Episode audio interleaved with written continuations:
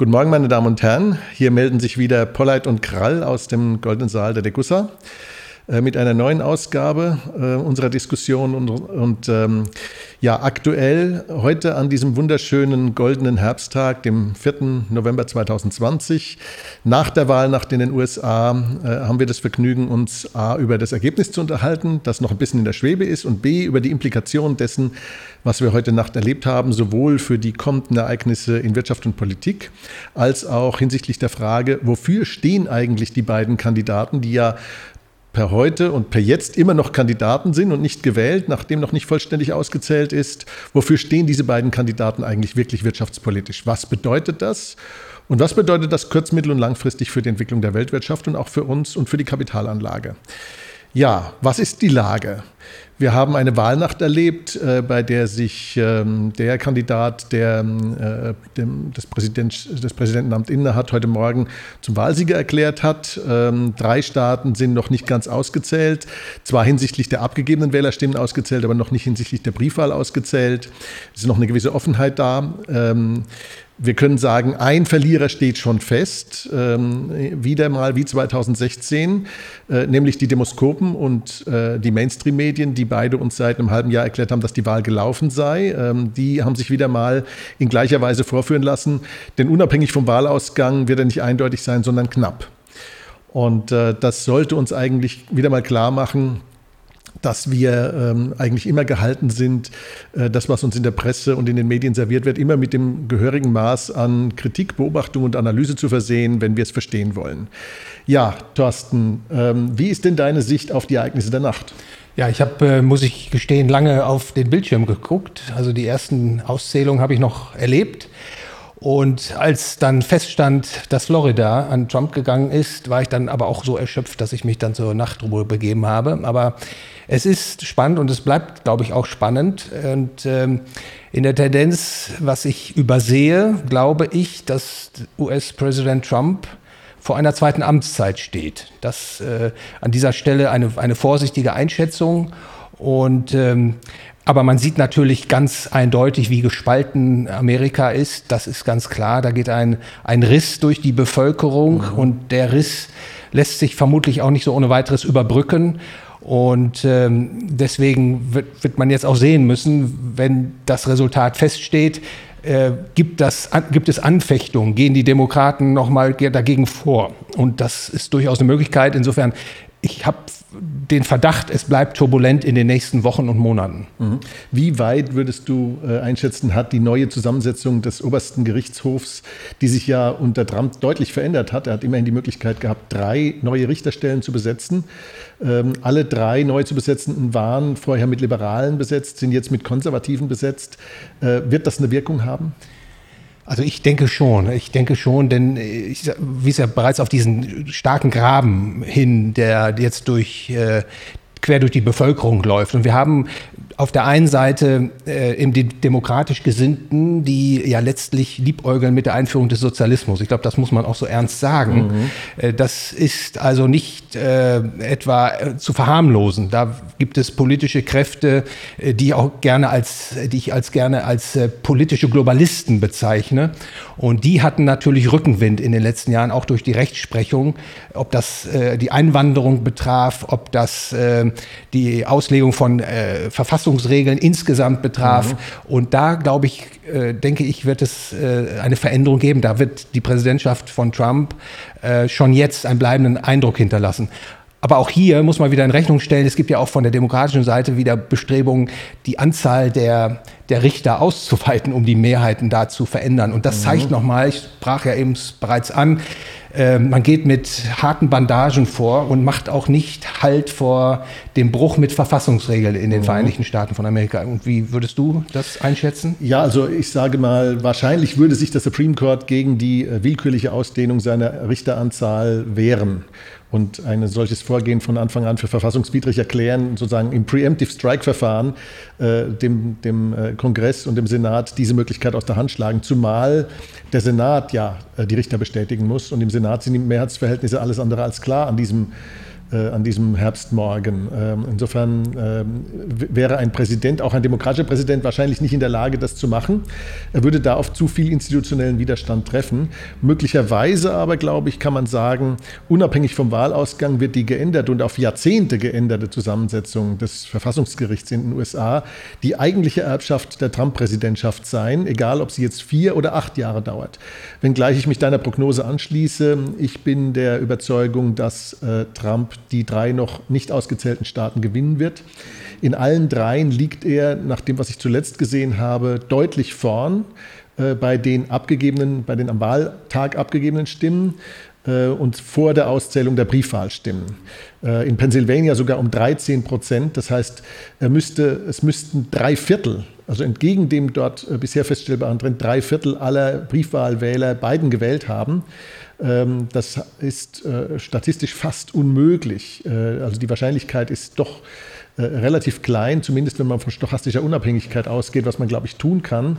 Ähm, und insofern wäre ein solcher Ausgang ähm, ja, wahrscheinlich würde er vor dem obersten Gericht landen mit der Frage, was ist denn da passiert? Wie ist es möglich, dass 13 Prozent mehr Stimmen äh, in der, in der, bei den abgegebenen Stimmen in den Wahllokalen für den einen stimmen und aber 75 zu 25 das Verhältnis sein soll bei den Briefwählern? Das scheint nicht sehr plausibel zu sein, dass sich das nochmal dreht. Ja, äh, äh, das wäre auch äh, nur wünschenswert. Also es gibt ja auch diese, dieses Szenario, wo man also beide Kandidaten die gleiche Anzahl Anzahl von Stimmen hat, 269, und dann mhm. sozusagen entscheidet das Repräsentantenhaus und äh, über, die, über die Präsidentschaft und da fällt eine Entscheidung dann in die Hände von Nancy Pelosi und Jack Schumer. Äh, und das wäre natürlich äh, alles andere als äh, schlichtend, was äh, das vermutliche Ergebnis sein wird. Also ich hoffe auch, wie du sagst, dass das ein, letztlich dann doch ein eindeutiges Ergebnis äh, bringt, um auch die Spannungen etwas zu entschärfen, die dort herrschen und eben deutlich zu zeigen, dass es da eine Mehrheit gibt mhm. in der amerikanischen Bevölkerung, die nicht mehr mitspielen möchte im politischen Globalismus, die sich nicht mehr am Gängelband einer des Establishments, einer Elite von Davos äh, durch die, durch die Manege äh, führen äh, lassen will. Und das kann natürlich dann auch Abstrahl, hoffentlich dann positive Abstrahleffekte auf Europa haben, um hier auch die Menschen zu ermutigen, umzudenken und umzuwählen und sich von dem bisher beschrittenen Kurs abzukehren. Wenn wir eine Rückblende machen, vier Jahre Wirtschaftspolitik, Trump-Administration, wie würdest du die zusammenfassen in ihren wesentlichen Grundzügen? Also ihm ist es ja tatsächlich gelungen, unter den herrschenden Bedingungen für mehr Arbeitsplätze und mehr Wirtschaftswachstum zu äh, sorgen. Also als er übernommen hat im November 2016, war die Arbeitslosigkeit bei knapp 5 Prozent. Im Februar 2020, also bevor die Corona-Krise dann äh, sich dramatisierte, war die Arbeitslosigkeit bei dreieinhalb Prozent. Der Aktienmarkt ist um 61 Prozent gestiegen in seiner Amtszeit und äh, ich glaube, insbesondere, was man in Rechnung stellen muss, ist der, zumindest der Versuch, den großen Staat zurückzudrängen. Das war ja auch mhm. sozusagen ein Wahlkampfmotto, Draining the Swamp, also gegen die politische Korruption anzugehen, dem zumindest einen Widerstand entgegenzusetzen das halte ich für ganz wichtig und natürlich dann auch die Steuersenkung. Nicht? Also für Unternehmen, aber auch für Private, das halte ich für ganz, ganz wichtig. Und ähm, also das ist sicherlich eine, eine, eine positive Erbschaft, die er hier ja. auch gesetzt hat. Also was ja eigentlich in, in Europa kaum diskutiert wurde, weil es natürlich wieder für die Mainstream-Medien sehr unangenehm war, als Nachricht war, dass er zu Beginn der Corona-Krise die Einkommenssteuer für alle, die weniger als 100.000 Dollar verdienen, schlicht abgeschafft hat. Also eine Einkommenssteuer praktisch für die Masse der Bevölkerung, das sind ja über 90 Prozent, die da drunter liegen. Ja? Die Einkommenssteuer abzuschaffen ist ja eigentlich ja, aus, aus, aus, aus, libertärer Sicht, aus marktwirtschaftlich libertärer Sicht eine Großtat, äh, wie wir sie seit Jahrzehnten nicht gesehen haben. Mhm. Also das fällt ja kampfklassemäßig in die Kategorie der Währungsreform 1948 ja. durch Erhard. Ja. Ja. man muss natürlich in Rechnung stellen, was, äh, was er nicht in den Griff gekriegt hat, ist eben die, sind die Defizite. Nicht? Also mhm. Äh, er hat mit 3,6 Prozent Defizit pro Volkseinkommen gestartet und äh, 2019 am Ende waren es 4,6 Prozent. Mhm. Also natürlich auch bedingt durch die, durch die Steuersenkung und wahrscheinlich die Wachstumseffekte, wenn die Corona-Krise jetzt nicht gekommen wäre, die hätten dem entgegengewirkt. Also mhm. der, der hatte schon, glaube ich, die Stellschrauben in die richtige Richtung gesetzt. Ja, es war äh, eigentlich ein Reagansches ja. Programm. Also Steuern senken, Wirtschaft ankurbeln ja. und dann später über die, die höheren Einnahmen, die Laffer Curve genau mhm. auszunutzen und Corona kam dann dazwischen. Ja, aber ich würde auch dir zustimmen, das war in jedem Falle der richtige Weg, um mehr Wachstum und Beschäftigung zu schaffen und mhm. sich abzukehren von mhm. immer mehr Regulierung. Und das ist ja auch etwas, äh, ab, die Reduktion, die deutliche Reduktion ja. des bürokratischen Aufwands, insbesondere für kleine und mittlere Unternehmen. Ja. Das sollten wir vielleicht auch auf die Liste setzen. Ich glaube, was auch, also was mir besonders aufgefallen ist, war die doch erheblich positive Wirkung in den Blue-Collar-States. Also äh, dort, wo die Industrie ist, die Arbeiter sind, äh, mhm. die kleinen Leute, haben überproportional profitiert von seiner Politik. Also was er äh, im Prinzip gemacht hat, war, äh, um es mal ganz knallhart zu sagen, eine durch die Märkte bewirkte Umverteilung von oben nach unten. Das heißt also, er hat im Grunde genommen die permanente Umverteilung von unten nach oben durch marktfremde Eingriffe des Staates beendet, was automatisch zu einer Verbesserung der Lebenssituation äh, der kleinen Leute mhm. geführt hat. Ja, und ich glaube, da, da sprichst du etwas sehr Wichtiges an, was häufig unterschlagen wird. Die erste Präsidentschaft von Donald Trump ist geprägt durch äh, Wähler, also die, der Mittelstand und die Arbeiterklasse hat äh, Donald Trump gewählt und mhm. nicht die Hollywood-Stars und mhm. Big Business, ja. sondern das ist ähm, der Arbeiterstand und die Mittelklasse, die haben sich für ihn ausgesprochen und was wahrscheinlich viele auch in der Presse dann empört hat, dass er seine Wahlversprechen mehr oder weniger dann auch äh, zu erfüllen suchte. Ja, wie kann er nur? Ja, das, äh, insofern ist es vollkommen richtig. Die haben da ganz erheblich von profitiert und äh, hinzufügen, an der Stelle sollten wir auch, dass in der Corona-Krise nicht nur Wall Street äh, mit neuem Geld versorgt wurde, mhm. sondern man hat ja diesmal auch den kleinen und mittleren Einkommen äh, Schecks gesendet. Jetzt kann man darüber mhm. streiten, äh, wie ist das finanziert, ist das solide. Aber zumindest diese, diese Geldschecks, die da versendet wurden, die mhm. haben dazu beigetragen, dass eben nicht nur Wall Street äh, vor dem Untergang gerettet wurde, sondern mhm. dass man die Bürger, den Durchschnittsbürger eben auch hat teilhaben lassen an dieser Ausweitung der Geldmenge. Ja. Interessant war übrigens die Wahlempfehlung der New York Post, äh, über die habe ich sehr gelacht. Mhm. Äh, die bestand im Wesentlichen, ich habe das Zitat nicht mehr genau im Kopf, also ich zitiere jetzt nur sinngemäß, ähm, er hat seine Wahlversprechen gehalten, und äh, das hätte, also das hat sowieso kein Präsident gemacht seit, äh, seit Menschengedenken. Also ein Politiker, der nach der Wahl macht, was er vor der Wahl gesagt hat. Horribile dictu. Also ja. das ist ja, also wo führt das hin? Denn das ist ja sozusagen äh, ein, ein, ein, ein, Verfall der Sitten, ja, ein Verfall der politischen Sitten, wenn einer das, seine Versprechen hält. Und äh, der zweite Grund, warum die New York Post empfohlen hat, Trump zu wählen, den fand ich fast noch besser. Äh, und da zitiere ich jetzt einfach wörtlich. Da stand, und außerdem ärgert es Hollywood. Äh, also äh, insofern, äh, ja, äh, man muss, man muss wirklich sehen, ähm, äh, die, die reichen Eliten sind eigentlich diejenigen, die äh, Biden wählen. Ja, und, ja, ja, ja. Es sind die Reichen, die ihn wählen und die wissen auch warum, weil er ihre Interessen vertritt. Ja, das, das Establishment, also mal so äh, gefasst eben als Schauspieler, als, als die Hollywood-Stars mhm. und natürlich auch die Vertreter von Big Banking and Big Business, die sich Privilegien und Vorteile natürlich immer wieder erhofft mhm, haben. Mhm. Und natürlich auch die Intellektuellen, also äh, Hochschullehrer und Literaten und Filmemacher. All das, äh, was sich unter diesem Begriff Intellektuelle fassen lässt, die sind natürlich vehemente Gegner von Trump, ja, weil er natürlich ihnen da den Wind aus den Segeln nimmt mit seiner Politik. Ja gut, es gibt ja zwei Arten von Intellektuellen. Es gibt staatsfinanzierte äh, äh, Intellektuelle, die im Grunde genommen sozusagen vom Steuerzahler leben und es gibt echte Intellektuelle, äh, die im Grunde genommen äh, Denker sind aus ihrer eigenen Kraft heraus. Ja, ja. Ja. Du weißt, welche Gruppierung. Aber du hast vollkommen recht mit der Präzisierung, mit General äh, äh Abfassung muss man immer vorsichtig sein, ja. das ist richtig. Also es sind natürlich gerade die, die im Schoße des Staates äh, mhm. sich kuschelig eingerichtet haben und denen das jetzt gar nicht gefällt, ja. dass äh, mit dem Besen jetzt gekehrt wird. Ja. Schauen wir uns doch mal im Kontrast äh, zu diesem Programm, äh, wo im Prinzip Trump versucht hat, mit marktwirtschaftlichen Maßnahmen äh, die Umverteilung von unten nach oben zu stoppen, was ihm auch gelungen ist sogar umzukehren. Äh, schauen wir uns doch im Kontrast dazu mal an, wofür steht eigentlich das Programm äh, des Kandidaten Biden äh, und der Demokraten. Was, äh, was steht dem im Kontrast gegenüber? Äh, auf der Seite der Arbeitsmarktpolitik, auf der Seite der Ausgabenpolitik, auf der Seite der Ordnungspolitik, auf der Seite der Sicherheitspolitik. Wie würdest du, wie würdest diesen Kandidaten einordnen? Ja, ich habe mir das natürlich auch angesehen, was dort auf der Webseite von Joe Biden präsentiert wurde. Das ist ja ein umfassender Katalog von, glaube ich, etwa 50 Programmpunkten. Mhm. Ähm, eine einheitliche ordnungspolitische Linie könnte ich dir jetzt gar nicht nennen. Das sind also eine, eine Ansammlung, ein Konglomerat von vielen einzelnen Maßnahmen. Mhm. Ähm, was heraussticht, ist natürlich, äh, dass man die Steuerreform von Trump rückgängig machen möchte. Also äh, Trump hat den Spitzensteuersatz, äh, den, den, den äh, Unternehmenssteuersatz von 35 auf 21 Prozent gesenkt und das will man de facto rückgängig machen. Auch für Einkommen über 400.000 will man eine Zusatzsteuer erheben mhm. unter der beiden Administration. Also es zeigt schon, dass man versucht, eben so eine soziale Gerechtigkeitspolitik äh, in, wiederzubeleben, nach dem Motto, wir nehmen den Reichen und geben es dann den Armen und schaffen eine bessere Welt.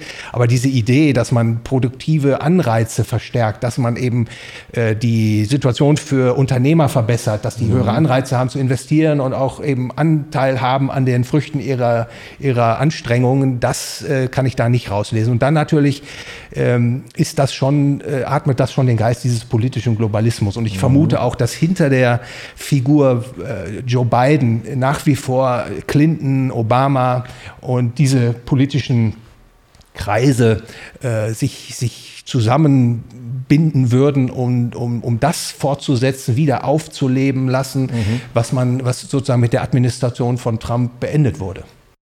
Wenn wir mal auf das Thema Geldpolitik schauen, äh, ja, eins äh, äh unserer Steckenpferde, ja. deins wie meins, ähm, und uns ansehen, was, äh, was ist die aktuelle Entwicklung. Unterscheiden sich die beiden da in dem Tun und unterscheiden sich die beiden da in dem, wie sie auf die Frage der Geldordnung blicken?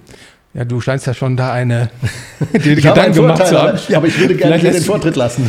ja, also wie du weißt, ich ähm, sehe diese Geldpolitik insgesamt, äh, und das tust du ja auch, äh, sehr, sehr kritisch. Mhm. Es wird jetzt Geld gedruckt, um offene Rechnungen zu bezahlen. Es ist Geldpolitik, also in Amerika wie auch hier im Euroraum, wie zu Kriegszeiten. Nicht? Das ja. ist vollkommen außer Kontrolle.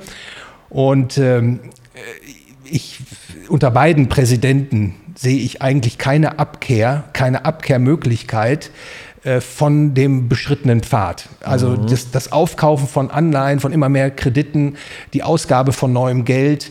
Äh, man kann im Grunde mit Blick auf Amerika nur hoffen, dass die Konjunktur sich jetzt langsam fängt. Mhm. Also wenn man insbesondere diese Lockdown-Restriktionen in den Bundesstaaten weiter aufhebt. Man hat ja schon gesehen, im dritten Quartal hat die Wirtschaft sehr, sehr stark zugelegt, mit über 33 mhm. Prozent auf das Jahr hochgerechnet, ähm, dass man also zumindest von dieser irrsinnigen Geldmengen-Expansion ja. wegkommt. Da sehe ich allerdings schwarz hier in Europa, weil ich sehe hier die Wachstumskräfte erlahmen. Mhm. Und äh, also ich sehe dass die Geldpolitik als viel alarmierender hier als in, in Amerika. Aber ich glaube nicht, dass der Trump da äh, auffordert, äh, den äh, Fed-Chairman die Zinsen anzuheben. Mhm. Also ich hoffe dann nur, dass die Konjunktur, die Verbesserung der Konjunkturlage eine Möglichkeit gibt, der amerikanischen Zentralbank das zurückzufahren, was man jetzt eingeleitet hat. Also dass ich den Dollar für stabiler halte als den Euro, weil er ein größeres Seniorage-Kapital hat, ist ja eine altbekannte Hypothese von mir. Die muss ich an der Stelle nicht nochmal ausbreiten. Das haben wir, glaube ich, das letzte Mal in Extenso diskutiert. Ja.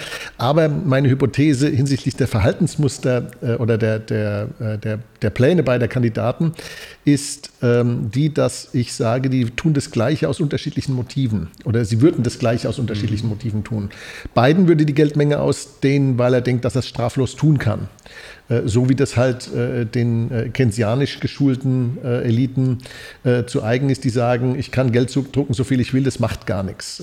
Das, das moderne ist, Geldtheorie, nicht? Das ist modern, modern Monetary Theory, so ja, die gar nicht so modern ist, weil schon, schon Goethe hat in Faust drüber geschrieben, dass es schief geht. Ja, also mhm. damals gab es die auch schon. Ja, ja, die Bei Kublai Khan gab es die auch schon, die mhm. ging dann auch schief, ja, obwohl die Zeit mal drüber geschrieben hat, das sei ja quasi Alchemie. Ja, es ist klar, dass die Modern Monetary Theory für die Ökonomie das ist, was die Alchemie für die Chemie ist, nämlich, äh, äh, wie soll ich sagen, Zauberei, also ja. Äh, äh Humbugwissenschaften. Ja. Aber ähm, das Interessante ist also, dass ich glaube, Biden hätte, die Geld, hätte diese Geldpolitik noch weiter auf das expansive Gleis gesetzt mit Helikoptermoney, mit, äh, mit Schuldenfinanzierung, weil er glaubt, dass er es straflos tun kann. Bei Trump habe ich den Verdacht, dass er es auch gemacht, also dass er es auch fortgesetzt hätte. Er hat es ja gemacht.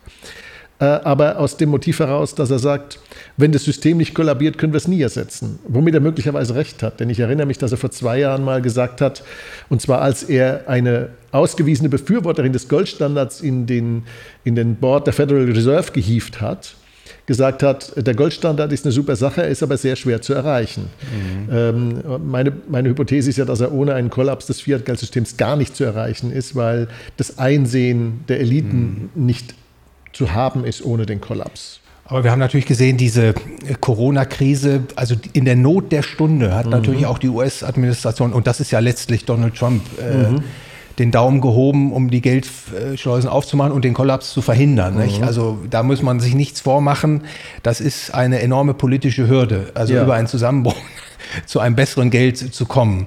Ich äh, vielleicht noch einen Unterschied, den ich noch denken könnte, ist unter einer beiden Administration, und ich sagte bereits, da ist ja so das, das Wiederaufleben des politischen Globalismus äh, mhm. zu wäre dann zu erwarten. Die würden natürlich auch voranschreiten mit dem Bestreben, das Bargeld abzuschaffen und auch einen elektronischen, digitalisierten US-Dollar auf mhm. den Markt zu bringen, wie man das ja hierzulande und in China und in äh, Japan macht und im Bank of England in äh, Großbritannien plant ähnliches. Und das ist natürlich etwas, das würde der Trump versuchen, vermutlich tatsächlich zu verhindern, mhm. weil das mit seiner, mit seiner Agenda, also diesen, diesen, diesen politischen Globalismus zurückzudrängen, mhm. äh, diametral äh, widersprechen würde. Also ich sage mal so, meine, meine Meinung dazu ist ja sozusagen bekannt. Ich halte das für eine geradezu apokalyptische Vision der, der staatlichen Totalüberwachung, weil dann dem eingepflanzten Geldchip in unserer Hand oder auf unserer Stirn äh, äh, ähm, äh, im Prinzip äh, nichts mehr entgegensteht. Ja. ja? Ähm, und der Staat dann wirklich unser gesamtes Kaufverhalten äh, von der Wiege bis zur Bahre kennt ja. und, und einordnen und auswerten kann. Ähm, aber ich glaube, ähm, dass äh, Trump, da bin ich völlig bei der Trump würde das zu verhindern wissen, zumindest für die USA. Ähm, und ob sie in Europa sich durchsetzen ließe, angesichts der sich immer stärker herauskristallisierenden Heterogenität der Interessenlagen der EU-Mitglieder, wage ich auch ein Stück weit zu bezweifeln, aber der Versuch wird kommen, da bin ich überzeugt. Ja, ja. Aber keine unserer Unterhaltung wäre ja eigentlich vollständig, ohne dass wir jetzt nochmal einen Blick drauf werfen, was diese ganze Gemengelage für das Gold bedeutet. Also auch für die Entwicklung des Goldpreises, des Goldmarktes, seine Volatilität, seiner Player, dem Verhalten der Zentralbanken äh, im Goldmarkt. Also äh, über den Tag hinaus gedacht. Das wollen wir ja, glaube ich, auch unseren Zuschauern immer mhm. wieder nahelegen. Nicht zu sehr sich ablenken lassen von Tages- oder Wochenbewegungen, sondern mal zu schauen, was sind denn die unterliegenden Trendverläufe, was bestimmt denn diese Trendverläufe und da meine ich, über die Analysen, die wir ja mal anfertigen, sagen zu können, das Ausweiten der Geldmenge, und zwar nicht nur in Amerika, sondern weltweit, ist ein ganz entscheidender Bestimmungsfaktor für den Goldpreis. Mhm. Das kann man also auch statistisch äh, nachzeichnen. Und da sagte ich bereits, ich sehe da keine Abkehr von der mhm. Ausweitung mhm. der Geldmenge in großem Stil. Ja. Also hierzulande, aber auch in den Vereinigten Staaten von Amerika, dann bleiben die Zinsen natürlich, ist, ist leider zu befürchten, auf extrem niedrigen Niveaus, mhm. auch in den Vereinigten mhm. Staaten von mhm. Amerika. Und das ist einfach ein Triebsatz für einen höheren Goldpreis. Also ich wäre nicht überrascht, wenn wir ähm, sehr bald, also Mitte des nächsten Jahres, und da rechne ich jetzt keine Krisenverschärfung ein, einfach aufgrund dieser Geldpolitiken, die gefahren werden, einen Goldpreis beobachten können von zweieinhalbtausend Dollar mhm. pro Feinunze. Mhm. Ne? Also es ist ungefähr 20 Prozent jetzt ja. über dem Herrschenden. Und das, wie gesagt, ohne dass ich da jetzt berücksichtige, dass da weitere Turbulenzen auftauchen ja, können. Würde das mich auch nicht überraschen. und die Richtung, die Richtung ja. ist eben, das möchte ich an der Stelle dann nur abschließend sagen, eben nach oben gerichtet. Ja. Also unter hoher Volatilität, die bei solchen Marktbewegungen ja immer auftritt, nach oben. Der Trend ist, glaube ich, intakt und aus dem Grunde, den du nennst, nämlich dieses ungebremste Drucken von Geld. Wobei ich auch glaube, dass die eigentlich immer weitergehende, das immer weitergehende Missmanagement der Corona-Situation mhm. auch seinen Teil dazu beiträgt. Also wir sehen ja jetzt, äh, äh, auch wenn, also vor wenigen Wochen noch haben einige Politiker den, immerhin den Mut gehabt zu sagen, mit dem, was wir heute wissen, hätten wir den ersten Lockdown nicht gemacht. Drei Wochen später machen es den zweiten und nennen ihn einfach Lockdown Light, obwohl es genau das Gleiche ist in seiner katastrophalen Auswirkung auf die Wirtschaft, insbesondere hier in Europa.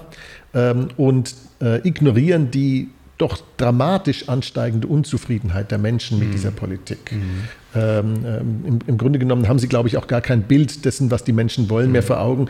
Denn wenn man das Komplettversagen, das Komplettdesaster der, der Medien und der Demoskopen äh, im, im, Blick auf die US-Wahl betrachtet, äh, dann muss man ja befürchten, dass es eigentlich auch andere Politikfelder und andere äh, Bereiche betrifft, wo man demoskopisch völlig desorientiert und fehlorientiert ist, weil man, in einer, weil man nur noch in einer Filterblase fragt, weil man die Fragen so framed, dass man die Antworten bekommt, die man hören möchte, aber weil man nicht mehr abfragt, was das Volk eigentlich denkt und ja. will. Also ich, ich, stimme dir da auch zu und du sagst das auch richtig, das ist ein Missmanagement. Nicht? Das ist mit, mit verheerenden Konsequenzen. Wir mhm. haben Entscheidungsträger, die für die Kosten ihres Handelns gar nicht haften müssen. Also mhm. beispielsweise, wenn ich da richtig informiert bin, kriegen alle Politiker weiterhin ihre, ihre Diäten überwiesen, ja, komplett, ohne Abstriche. während, während die Arbeitnehmer äh, ihren Arbeitsplatz verlieren oder mhm. erhebliche Einkommenseinbußen haben mhm. und Unternehmer ihre Betriebe verlieren. Also mhm. ähm, da, da, muss die Bevölkerung natürlich auch aufwachen. Nicht? Das, äh, denn diese Personen, die da jetzt die politische Macht haben, die werden ja nicht aufhören, die werden mhm. ja nicht vernünftig. Das wäre, mhm. glaube ich, sehr naiv zu glauben. Äh, und an der Stelle vielleicht nochmal abschließend, äh, ich habe ein Interview gelesen im Handelsblatt äh, mit äh, Professor Isabel Schnabel, die im EZB-Rat sitzt. Mhm. Und in einer dieser Fragen und Antworten kam dann heraus, ja, wir könnten uns auch vorstellen, ich zitiere das wahrscheinlich jetzt nicht genau so, aber die Botschaft, die ich daraus gelesen habe, ist die, wir könnten den Zins auch noch weiter absenken. Also die hören nicht auf. Mhm, die mhm. hören nicht auf. Und deshalb kann man im Grunde den Zuschauern nur, nur raten, nicht zu warten, dass es da Besserung gibt, sondern man muss sich ja. auf die Hinterbeine stellen. Ja, es gibt eigentlich ein Phänomen, das von allen, äh, ich sag mal, Variablen in der gesamtwirtschaftlichen Entwicklung am leichtesten zu prognostizieren ist. Das ist das Verhalten der Zentralbanken. Äh, und der Politik, die mit ihr sozusagen im Tandem äh, äh, das, das Fahrrad mittlerweile fährt. Das ist ja, die, die fahren ja gar nicht mehr getrennte Sphären. Es, ist ja, es gibt auch keine Unabhängigkeit der Zentralbank von der Politik mehr. Ähm, eigentlich kann man sagen, sie sind in einer Symbiose gefangen und man kann sich darauf verlassen, dass jedes neu auftretende Problem mit dem Drucken von Geld und dem Senken von Zinsen ja. gelöst werden soll. Zwar nicht gelöst wird, es wird nur aufgestaut und damit vergrößert. Äh, und im nächsten Schritt brauchen wir dann fünfmal so viel Geld wie im ersten Schritt. Deswegen haben wir diesen exponentialen Verlauf der Geldmenge. Ähm, das ist ja. ja. schon bemerkenswert. Wir haben die Geldmenge ja, die Zentralbankgeldmenge in den letzten 20 Jahren verzehnfacht. Ich konnte nicht beobachten, dass sich die Wirtschaft auch verzehnfacht hätte in der mhm. Zeit. Mhm. Und ähm, also ich glaube, dass das die eine Variable ist, die wir mit der größten Zuverlässigkeit voraussagen können, ja. äh, dass die Zentralbanken nicht aufhören werden mit der Gelddruckerei. Und je länger die andauert, desto geringer wird auch die Wahrscheinlichkeit, wie du richtigerweise sagst. Mhm. Das ist äh, jetzt auch schon zu erkennen. Übrigens, ich habe da mal die Daten nochmal befragt. Derzeit ist es so, im Euroraum wächst die Geldmenge im Eins. Das ist also Bargeld und Guthaben, äh, Sichtguthaben bei Banken. Mhm. Ähm, wächst offiziell mit etwa 13 Prozent. Mhm. Ähm, mittlerweile hat die EZB allerdings für die Euro-Staaten neues Geld geschaffen, was auf den Zentralbankkonten liegt, also nicht in M1 ist. Mhm. Aber mhm. sobald das ausgegeben wird für Kurzarbeit, mhm. für Transferzahlung, in die Hände der sogenannten Nichtbanken kommt, also privaten Haushalte, Unternehmen, dann kommt das in M1 an. Und wenn man mhm. das hinzurechnet, das sind derzeit, glaube ich, etwa 900 Milliarden Euro, dann mhm. ist das Wachstum dieser Geldmenge bei 22 Prozent. Ja. ja, und das ist, das ist natürlich für alle, deren Kontostand dann nicht um 21 oder 22 Prozent steigt, mhm. äh, eine, eine Abwertung des, des, des eigenen Vermögens. Mhm. Man wird zurückgestuft. Also mhm. das ist katastrophal, was die Europäische ja. Zentralbank da den Menschen antut. Machen wir noch einen kleinen Exkurs zum, zum Ausklang unserer kleinen Diskussion geopolitischer Natur. China. Ähm, in China hört man seit Monaten nichts mehr von irgendwelchen neuen Corona-Fällen. Es werden auch keine Masken mehr getragen. Es gibt im Prinzip die Produktion ist äh, wieder am Laufen. Man fährt das ganze Land wieder hoch. Man äh, will, vom, man will das, das Wort Lockdown nicht mehr hören. Ähm, haben die ein anderes Virus als wir? Gute Frage. Ich, also grundsätzlich bin ich ja immer so ein bisschen zurückhaltend äh, von, von Informationen, die man mhm. so aus China bekommt, seien das Wirtschaftsdaten oder mhm. Interpretation von, äh, von, von, von, von, von Entwicklung. Aber es ist schon auffällig, ne, dass in China da offensichtlich Ruhe eingekehrt ist, dass man es geschafft hat, die Bevölkerung da eben nicht unter die Maske zu zwingen. Und äh, ich kann an der Stelle nur sagen, dass äh, es in Europa nicht nur um die Gesundheit der Menschen geht. Mhm. Äh, der politische Globalismus, den ich ja häufig schon erwähnt habe, der strebt eben eine Ausweitung des staatlichen Handelns an. Nicht? Da möchte man die Geschicke der Menschen eben steuern und lenken und sie nicht den freiwilligen Markttransaktionen überlassen. Und da ist natürlich nicht nur die Klimapolitik äh, instrumentalisierbar, um diese Zwecke zu erreichen, sondern auch die Gesundheit. Ne? Die, mhm. Äh, und ich habe manchmal so ein bisschen das Gefühl, das ist wie eine Neuauflage der, der, der marxistischen Verelendungstheorie. Man macht den Menschen Angst und äh, pa äh, ver verbreitet Panik und sagt, äh, mhm. um, um dem Übel zu entkommen, müsst ihr jetzt dem Staat folgen und tun, was der Staat ja. will. Und da sehe ich die große Gefahr hier in Europa und das sozusagen ist das Bild, was ich dann so erlange, wenn ich auf die Geschehnisse in China blicke. Ja, man könnte eigentlich äh, mit etwas, wie soll ich sagen, äh, Frechheit sagen, in China brauchen sie das alles nicht mehr, weil die totale Staatskontrolle schon da ist. Äh, was eigentlich bedeuten würde, dass äh, der Zweck dieser ganzen Veranstaltung nicht unser Schutz ist. Das, äh, dafür wären eigentlich auch konsistentere Maßnahmen, eine konsistentere Politik erforderlich, wenn das der Zweck wäre, sondern der Zweck der Veranstaltung ist die Machtausdehnung des Staates ja. über unser Leben, über unser Privatleben.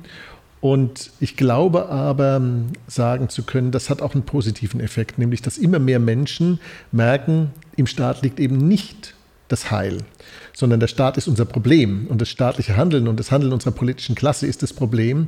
Und wir werden nicht mit Hilfe des Staates aus diesem Problem herausfinden, sondern wir werden aus diesem Problem herausfinden, wenn wir alle mal endlich wieder lernen, selber zu denken. Hm, absolut. Und man muss ja auch sagen, meine Erfahrung ist, wenn man äh, in Läden geht, äh, viele, viele Ladeneigentümer, die mhm. äh, Geschäftseigentümer, die wissen genau, wie man äh, jetzt so äh, handeln hat. Da ist äh, Desinfektionsmittel steht da, es werden Masken gegeben. Mhm. Der Markt regelt auch dieses Problem. Mhm. Und da kann ich auch nur dir zu pflichten, der Staat ist nicht die Lösung, er ist, er ist das Problem. Und ich hoffe, dass viele Menschen das bald und rasch eben auch erkennen in dieser Klarheit. Ja, der Staat ist nicht die Lösung, er ist das Problem. Ich glaube, darin liegt die Wurzel äh, der ganzen Entwicklung und auch konsequenterweise, wo diese Debatte hinführen muss.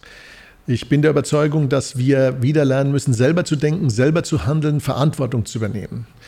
Äh, George Bernard Shaw, der eigentlich Sozialist war, glaube ich. Ja, Fabianist. Er hat aber mal einen interessanten Satz gesagt, den finde ich gar nicht so schlecht. Der hat gesagt, die, die meisten Menschen äh, fürchten sich vor der Freiheit, weil sie mit Verantwortung einhergeht.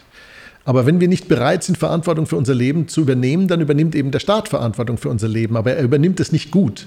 Er macht es nicht gut. Und deswegen glaube ich, dass man an die Menschen appellieren muss, wieder Verantwortung für ihr eigenes Leben zu übernehmen und ein freies Leben zu führen und zu wollen. Es nützt uns nichts, die Freiheit zu predigen und äh, die Selbstständigkeit und, und die Eigenständigkeit des Menschen zu predigen, wenn die Menschen das nicht wollen. Dafür müssen die Menschen aber bereit sein, Verantwortung für ihr Leben zu übernehmen. Und ich glaube, das ist äh, die Message, die aus dieser ganzen Entwicklung herauskommt. Ich glaube, dass am Ende in Amerika wir sehen werden, dass eine Mehrheit sich dafür entschieden haben wird, Verantwortung zu übernehmen und ein Leben in Freiheit zu führen. Ähm, und ich glaube auch, dass wir äh, bei aller Lästerei über Amerika von Amerika noch viel lernen können, der ältesten Demokratie auf diesem Planeten, ähm, die immer wieder gezeigt hat, dass sie aus ihren Krisen durch die Kraft der Freiheit, der Marktwirtschaft und des, des Schaffensdrangs ihrer Bürger herausgefunden hat. Das wünsche ich mir für Europa auch. Ja, und die europäische Geschichte ist ja auch eine Geschichte, Kampf für die Freiheit. Also Freiheit ist nicht einfach da, die muss man sich erringen und man muss sie auch verteidigen. Und das mhm. ist, glaube ich, verloren gegangen. Und insofern äh, will ich nur ganz kurz äh, sozusagen in Anlehnung an deine Gedanken hinzufügen, was wir brauchen, ist äh, so eine neue Aufklärung. Nicht? Der Königsberger Philosoph Immanuel Kant, also der Aufklärungsphilosoph, der sprach mal von äh, vernünftiger Autonomie, also dass wir nach gut begründeten Gesetzen handeln und äh, äh, eben auch autonom als Individuum, selbstverantwortlich, freiheitlich äh, gesinnt miteinander äh, leben, gestalten. Und äh, insofern, ja, wir müssen wahrscheinlich uns bewusst sein, Freiheit ist verloren gegangen, sie muss zurückerobert werden. Ganz genau.